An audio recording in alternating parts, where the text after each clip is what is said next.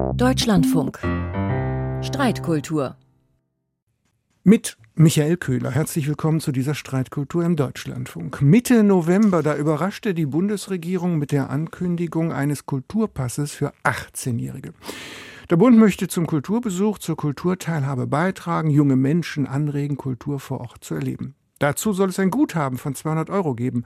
Für Platten, Kino oder Museum heißt es. Im Frühjahr 2023 soll das starten. Auf einer digitalen Plattform kann man dann das Guthaben einlösen. Kulturstaatsministerin Claudia Roth will mit dem Kulturpass auch die Kulturbranche unterstützen, die unter den Auswirkungen der Pandemie gelitten hat und leidet. Wir wollen also fragen, wem hilft solch ein Kulturpass? Zu Beginn einige Stimmen aus der politischen Arena.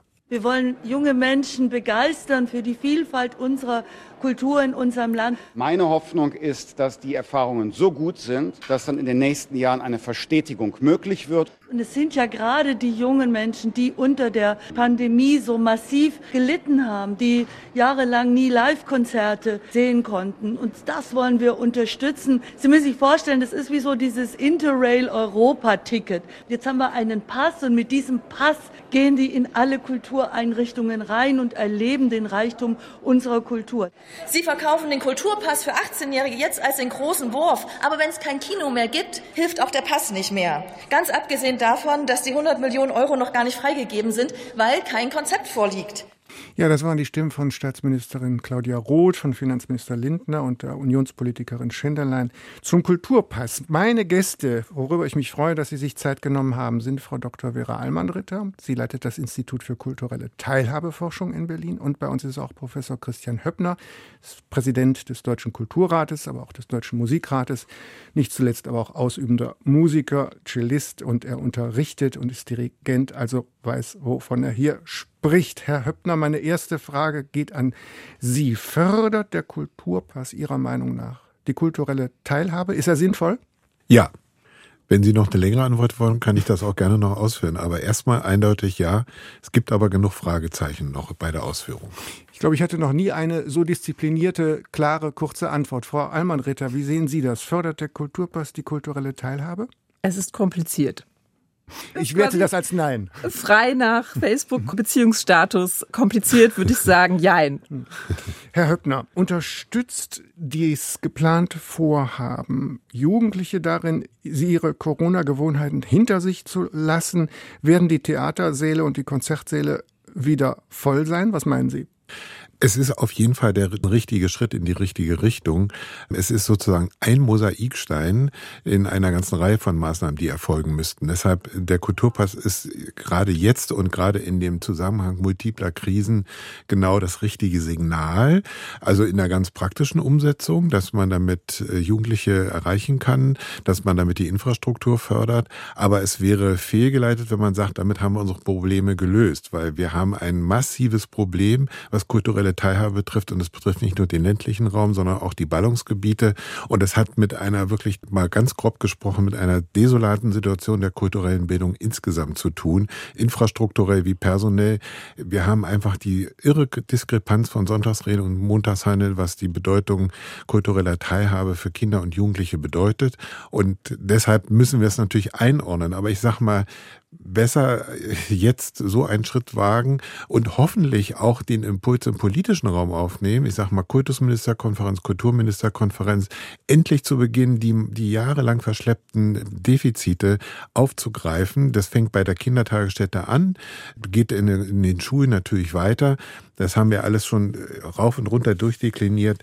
Das wundert mich so ein bisschen, dass man jetzt glaubt, also wir haben mit dem Kulturpass sozusagen die Lösung gefunden. Ich glaube nicht, dass das wirklich jemand ernsthaft glaubt, aber da müssen wir auch politisch jetzt nochmal das als Chance ergreifen und sagen, das kann ein Türöffner sein für eine bessere infrastrukturelle Absicherung kultureller Bildung. Frau Allmann-Ritter, ich kenne Sie als äh, Besucherforscherin oder auch sogenannte Nicht-Besucherforschungsspezialistin. Das ist so ein Spezialbereich. Wird der Kulturpass die Theatersäle wieder füllen? Teilen Sie den Optimismus von Herrn Höppner? Ich sag wieder Jein.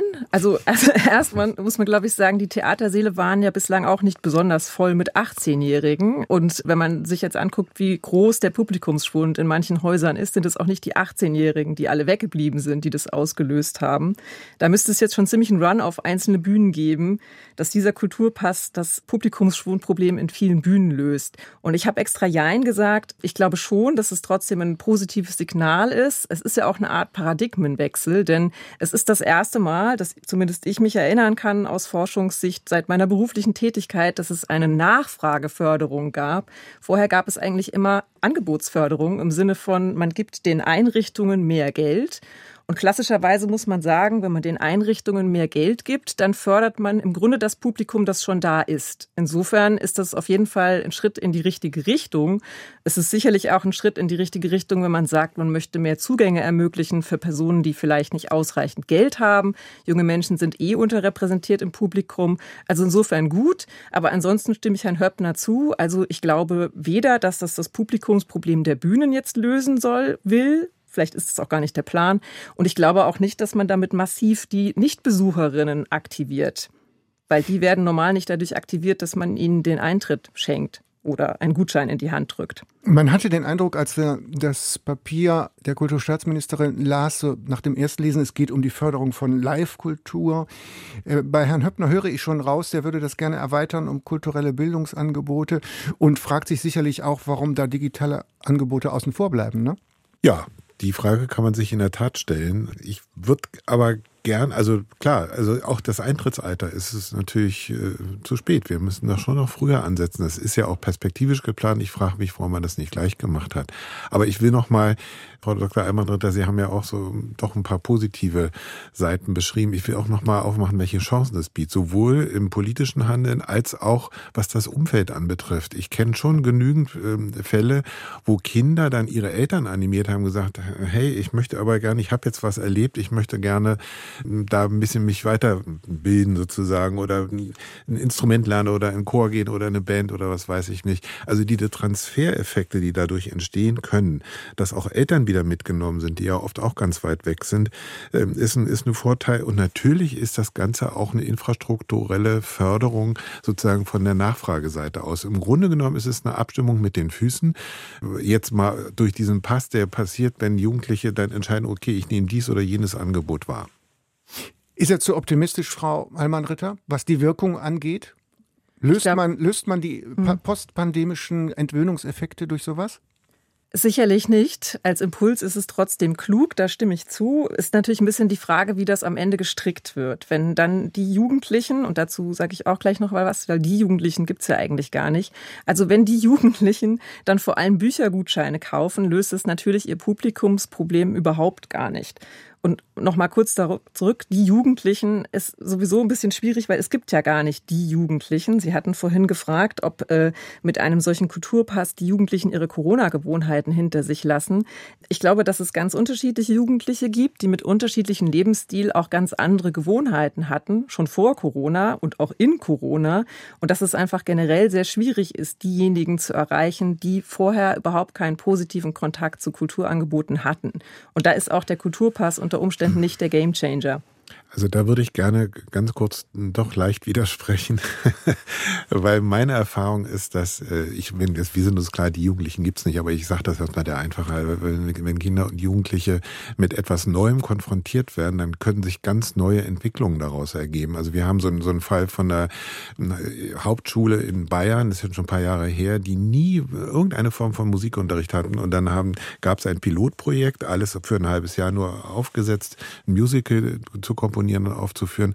Und daraus hat sich das ganze Profil der Schule verändert, weil die Kinder und Jugendlichen entzündet wurden, begeistert waren von dieser Idee und dann hinterher gesagt haben, sind zu ihren Eltern gegangen, sie sind zum Schulleiter gegangen, haben eingefordert, wir wollen einen Musiklehrer haben und, und, und. Das ist jetzt nur ein bisschen plakativ, aber so etwas kann, denke ich, auch mit so einem Kulturpass mit angestoßen werden. Ich meine, wir sind uns einig, dass das nicht reicht, aber es ist ein, ist ein wichtiger Impuls und immerhin gibt es ja auch in anderen Ländern Beispiele. Also Frankreich hat das ja schon eine ganze Weile aufgesetzt mit dem Kulturpass das aus noch zum Teil auch aus anderen Gründen, aber immerhin, es, es gibt ja schon Erfahrungen, Vorlagen. Und wenn es uns gelingt, jetzt nicht zu sagen, okay, Haken dran, damit haben wir das Problem kulturelle Bildung erledigt und kulturelle Teilhabe vor allen Dingen, dann ist es, glaube ich, ein wertvoller Mosaikstein, den wir gesellschaftspolitisch unbedingt nutzen sollten.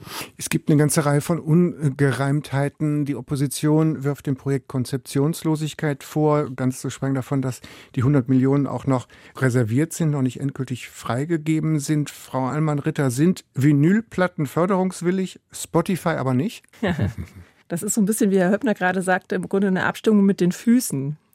Who am I to say that? Also das wird die Nachfrage dann ja letztlich festlegen, oder? Also kann ich nicht hundertprozentig sagen vorher. Ich glaube nicht, dass Vinyl im Moment das Hauptprodukt der Jugendlichen mit 18 Jahren ist. Aber vielleicht ändert sich das ja mit dem Kulturpass. Ich würde vielleicht kurz noch ergänzen zu dem sagen, was Sie, Herr Höppner, gerade meinten. Ich finde, zentral ist, wie kommen denn die Jugendlichen an den Kulturpass?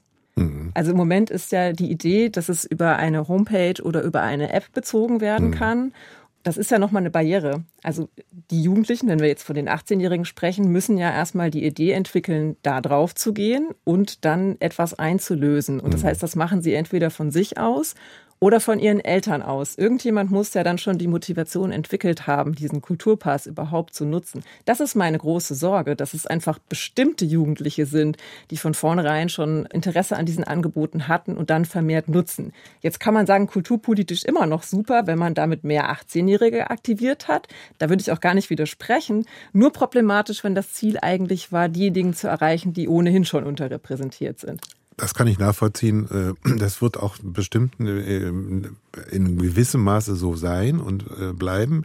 Aber ich sehe schon auch ähm, uns als Zivilgesellschaft da, also die, die, die Fachverbände, die Dachverbände in der Verantwortung, natürlich auch die, die Kultureinrichtungen selbst und auch die Schulen, darauf auch wirklich hinzuweisen und zu werben dafür. Also das äh, wird das Problem, was Sie gerade richtigerweise beschrieben haben, nicht vollkommen aus der Welt schaffen, aber es kann es vielleicht ein bisschen ab, abmildern. Sonst sind wir wieder in der Blase letztendlich von denjenigen, äh, die sowieso erreicht werden. Wir wollen ja eben auch gerade die erreichen, die bisher noch nicht dabei waren. Das wäre tatsächlich eine meiner ersten zentralen Rückfragen sogar gewesen. Wie erfahren denn die 18-Jährigen davon, dass es einen Kulturpass gibt? Ja. Daran wird sich ja stark entscheiden, wer dann letztlich den Kulturpass überhaupt einlösen wird. Mhm. Vollkommen richtig. Aber ich glaube, wir sollten, also ich, wir haben als Deutscher Kulturrat und auch als Musikrat ähm, die Staatsministerin für diese Initiative auch gelobt, haben gesagt, es ist der richtige Schritt. Und ich kann natürlich die Kritik der Opposition auch nachvollziehen, aber ich finde, wir machen jetzt Schritt für Schritt und das ist natürlich auch möglichst rasch, weil die, die Krise, die multiplen Krisen, die wir haben, das darf man ja nicht vergessen in einer Balance, ist ja eben nicht nur Corona und es geht auch ganz viel äh, in, in das mentale Befinden von, von uns allen rein was, was an Krisen derzeit auf der Welt ist. Das äh, erfordert jetzt unbedingt, dass wir Kultur als, als Verständigungsbasis, äh, auch als, als, als Plattform der Selbstfindung, als, als Verständigung eben, als, als äh, Dialog praktisch, als Dialogplattform, dass wir, dass wir kulturelle Räume, kulturelle Teilhabe viel, viel stärker noch in den Fokus nehmen. Wir tun im Moment genau das Gegenteil, wenn ich an die strukturellen Maßnahmen denke. Es fängt mit den, mit dem Nicht-Stattfinden in den Kindertagesstätten, das fängt, es hängt mit der defizitären Situation in der allgemeinbildenden Schule zusammen, aber auch in den Einrichtungen der, der, der soziokulturellen Zentren und so weiter. Die sind mehr oder weniger alle massiv unterfinanziert, strukturell unterfinanziert. Und das ist ja ein jahrzehntelanges entstandenes Problem, oft beschrieben, aber wirklich nicht nachhaltig aufgelöst. Was Herr Höppner sagt, hat mir in einem Testtelefonat Erfurts Kulturdezernent bestätigt und sagt, das ist vielleicht ganz schön, aber ein bisschen unterkomplex, weil es keine strukturelle Hilfe sei, so wie Sie es gerade beschrieben haben. Denn nur langfristige Beziehungsarbeit stiftet dann eben auch sowas äh, wie Abos oder auch sowas wie eine affektive Nähe. Richtig, Frau Almann-Ritter? Auf jeden Fall. Gleichzeitig muss man natürlich auch sagen, wir reden hier im Moment vor allem von Corona-Effekten auf Publikum und gleichzeitig gab es ja auch vorher schon Effekte, die wir vielleicht nicht vergessen sollten und die auch nicht verloren gegangen sind. Also das Kulturpublikum immer älter wird durchschnittlich, das wussten wir auch vor Corona schon. Das hat jetzt auch nicht aufgehört und damit finde ich auch den Ansatz, da muss ich kurz Herrn Höppner mal zustimmen, gerade bei den Kindern und Jugendlichen anzufangen, sehr, sehr gut. Ist die Alternative Arthouse oder Amazon, Nabucco oder Netflix oder nicht am Ende sowas wie Strawinski oder Streaming? Also gehe ich ins Konzert oder hocke ich zu Hause und lade mir was runter? Das kommt, glaube ich, ganz stark darauf an, wie Sie Kultur und kulturelle Teilhabe definieren. Ich will nicht das eine gegen das andere ausspielen, nur dass, äh, wenn ich ins Kinderzimmer äh, unserer Familie gucke, da muss ich mich schon anstrengen und gute Argumente haben. Also aus Forschungssicht würde ich sagen, es geht ja vielleicht auch gar nicht primär darum, dass man jemanden in eine bestimmte Richtung erzieht, sondern dass man eine Teilhabechance schafft und dann immer noch Personen entscheiden können, ich möchte sie aber nicht nutzen. Aber ich glaube, die zentrale, also da nochmal einschwingend auf das Argument, die zentrale Herausforderung ist, dass wir doch die Neugierde, die jedes Neugeborene mitbringt, dass wir die erhalten und weiter befördern. Und dann ergibt sich ja auch ein ziemlich breites Spektrum. Dann ist es eigentlich nicht mehr die Frage, die wir zu steuern haben, Strawinski oder Helene Fischer, ich bin jetzt mal ganz brutal, sondern dass wir, oder, oder Elektro oder Barockmusik, was weiß ich, äh, sondern dass wir das, was uns ja wirklich noch als Schatz vorhanden ist, nämlich die kulturelle Vielfalt, die wir in unserem Land haben, dass wir diese Blickwinkel eröffnen und, und Kinder und Jugendliche die Chancen eröffnen, sie neugierig machen, auch mal was zu, was kennenzulernen, was zu erfahren, was sie eben noch nicht, was sie noch nicht kennen. Darf ich reagieren? Nur zu, nur zu, dafür sind Sie unter uns. Vor dem Hintergrund hätte ich natürlich einen Wunsch an den Kulturpass, weil wir ja aus der Forschung wissen, dass äh, das Heranführen an Kulturangebote ja eigentlich viel früher stattfindet als 18 ja, Jahre. Klar. Und damit wäre natürlich, wenn der Kulturpass Wirkung entfalten soll, er für mich noch viel toller, wenn er noch wesentlich früher als 18 Jahre anfangen würde. Denn aus der Forschung weiß man ja, dass eigentlich bis 14 Jahre der Drops schon fast gelutscht genau. ist. Genau. Also, also da muss man jetzt den Finanzminister verteidigen. Der hat wörtlich gesagt, bei erfolgreichem Verlauf soll das für Jugendliche im Alter von 15 bis 17 Jahren dann geöffnet werden. Trotzdem höre ich bei Ihnen raus, Frau Allmann-Ritter, Sie hätten gleich von Anfang an gerne gehabt, dass es früher ansetzt, richtig? Ja. Genau. Da können wir uns auch gar, leider gar nicht streiten. Nee. Äh, letztendlich äh, muss man von fast pränatal denken, weil die Prägung ist tatsächlich, ich glaube, bis zum 13. Lebensjahr oder so im Wesentlichen abgeschlossen. Und das ist das, was ich meine mit Neugierde erhalten äh, und weiter befördern. Also ja, den Kulturpass gleich dem Mütterpass beilegen. Herr ja, genau. Ja? Denn ich beide, das sind ja sehr gute Ideen, genau. Denn es sind ja genau die Transfereffekte, die, glaube ich, dieser Kulturpass auch haben kann, dass die Eltern eben auch wieder ganz anders nochmal auf dieses Thema gestoßen werden. Und das kann man nur möglichst früh machen. Gut, es gibt ja diese Forschung, Mozart gibt glückliche Kinder und wer Wagner hört, kriegt Kriminelle. Aber das ist ein, ein dummer Scherz. Ich glaube, auch Tomaten bei, wachsen bei Mozart besser. Ja, ja. Ich habe tatsächlich bitte. noch eine Nachfrage, wenn, wenn ich darf, an Nur den zu. Kulturpass. Denn ich finde, die Aussage bei erfolgreichem Verlauf wäre eine Verstetigung und Ausweitung einer Option. Deshalb interessant, weil mich einfach interessieren würde, wie der Erfolg denn definiert wird. Frau Allmann-Ritter ist bei uns, weil die ständig was zu nörgeln hat. Sehr gut. Also erstens war es zu spät, dann ist, fragt sie, was ist Verlauf, was sind Jugendliche? Ich bin Wissenschaftlerin, ist, ist mein was, Job. Hm, sehr, sehr gut, sehr gut. Nächste Frage, Frau Allmann-Ritter. und ich muss die ganze Zeit streiten können, weil leider haben wir halt ein paar gemeinsame Meinungen. Was ist, ich versuch's ja schon. Was ist in dieser Auffassung eigentlich lokal? Wenn lokale Buchhandlungen unterstützt werden sollen, kann ich das noch einigermaßen verstehen. Aber was ist, wenn ich jetzt im Erz- oder Siebengebirge wohne und die nächste Multiplex-Kino Kino vielleicht 30 Kilometer weiter in der Stadt ist. Was ist dann noch lokal? Also da sind so ein paar Dinge, die sind fraglich, ne? Ich finde nicht. Ich finde, lokal ist lokal. Und wenn es das, das Kino ist, dann ist es das Kino. Ich meine, wir sollten, ich hoffe jedenfalls, dass die Konzeption von dem weiten Kulturbegriff ausgeht, den die UNESCO schon 1984 in Mexico City geprägt hat. Ja, da haben sich ja 149 Staaten auf einen weiten Kulturbegriff verständigt. Das wäre der Tod, wenn wir jetzt sagen, wir meinen damit eine wie auch immer geartete, äh, spezifische Nischenkultur oder Hochkultur oder wie die Dinge alle heißen der kulturelle Begriff ist weit und den wir sollten uns hüten, das irgendwie einnorden zu wollen. Und wichtig ist doch immer das, was vor Ort vorhanden ist oder aber auch geschaffen werden müsste. Genügt es nur einfach Geld reinzupumpen, Frau Allmann-Ritter? Sie meinen, in die Nachfrage Geld mhm. reinzupumpen? Naja, Sie können ja davon ausgehen, dass Geld allein nicht die Lösung sein wird. Praktisches Beispiel, ich bin beispielsweise kein Handballfan. Wenn Sie mir jetzt einfach nur Tickets für Handball in die Hand drücken, bin ich morgen auch kein Handballfan. Also würde ich sagen, nee, einfach nur Geld reinpumpen wird nicht die Lösung sein. Wenn aber es ist vielleicht ein Anfang. Sage, der Trainer heißt George Clooney, dann kommen Sie mit, ne? Meinen Sie? wenn Sie mit mir hingehen und mir einen Zugang eröffnen, oh, oh, oh. dann wird es interessanter. Ich möchte auch mitkommen. George Clooney ist ja dann ganz weit weg. Wir gehen einfach zu dritt. Ja, dann wird's interessant. Aber das okay. ist, äh, also wir lachen gerade, aber das ist ja genau der springende Punkt. Genau. Also, dass mir jemand ein Ticket schenkt, ist ja gar nicht unbedingt der auslösende Punkt, dass ich hingehen würde. Wenn aber jemand anderes sagt, hey, guck mal, Vera, ich habe gerade ein Ticket bekommen, genau. dann könnte ich ja vielleicht drüber nachdenken, ob es nicht vielleicht trotzdem interessant ist. Und dann stimme ich natürlich auch wieder in Höppner zu das kann natürlich sein, dass wenn Kinder und Jugendliche, in dem Fall Jugendliche, ein Ticket in die Hand bekommen oder einen Gutschein in die Hand bekommen, dass sie eben dadurch auch Freunde, Freundinnen, Eltern, Großeltern motivieren, mit ihnen gemeinsam mhm. hinzugehen. Und das kann natürlich der Auftakt sein. Vielleicht gehen auf die Art und Weise auch tatsächlich Menschen hin, die normalerweise nicht so wahrscheinlich bei den Aber Angeboten da liegt auftauchen. doch eine einfache Weisheit drin, was Frau Allmann-Ritter jetzt sagt. Die Eröffnung kultureller Teilhabe ist nicht abhängig von irgendwelchen Tickets, Bonussystemen oder von Pässen. Jein. Wenn ich wirklich keine finanziellen Ressourcen habe, dann hilft mir natürlich, wenn mir jemand Geld in die Hand drückt. Aber ich glaube, dass es bei vielen Menschen auch eine Prioritätenfrage ist. Je nachdem, was mir im Leben einfach wichtig ist, gebe ich, gebe ich dafür eher Geld aus. Wenn mir Fußball wichtig ist, gebe ich eher Geld für ein Fußballticket aus. Wenn mir Oper wichtig ist, vielleicht das ganze Geld, das ganze Geld für ein Opernticket. Damit ich aber weiß, was mir wichtig ist, muss ich erstmal in den Horizont kommen, es kennengelernt zu haben, ne? Korrekt. Und wie schaffen wir das? Hilft der Kulturpass, Herr Höppner? Ich fange mal nochmal von vorne an. Das ist ein Mosaiksteinchen, ein wichtiges. Ich glaube schon, dass man auch die Anregungen kann, äh, bekommen kann, gar nicht mal aus finanziellen Gründen, sondern aus Neugierde.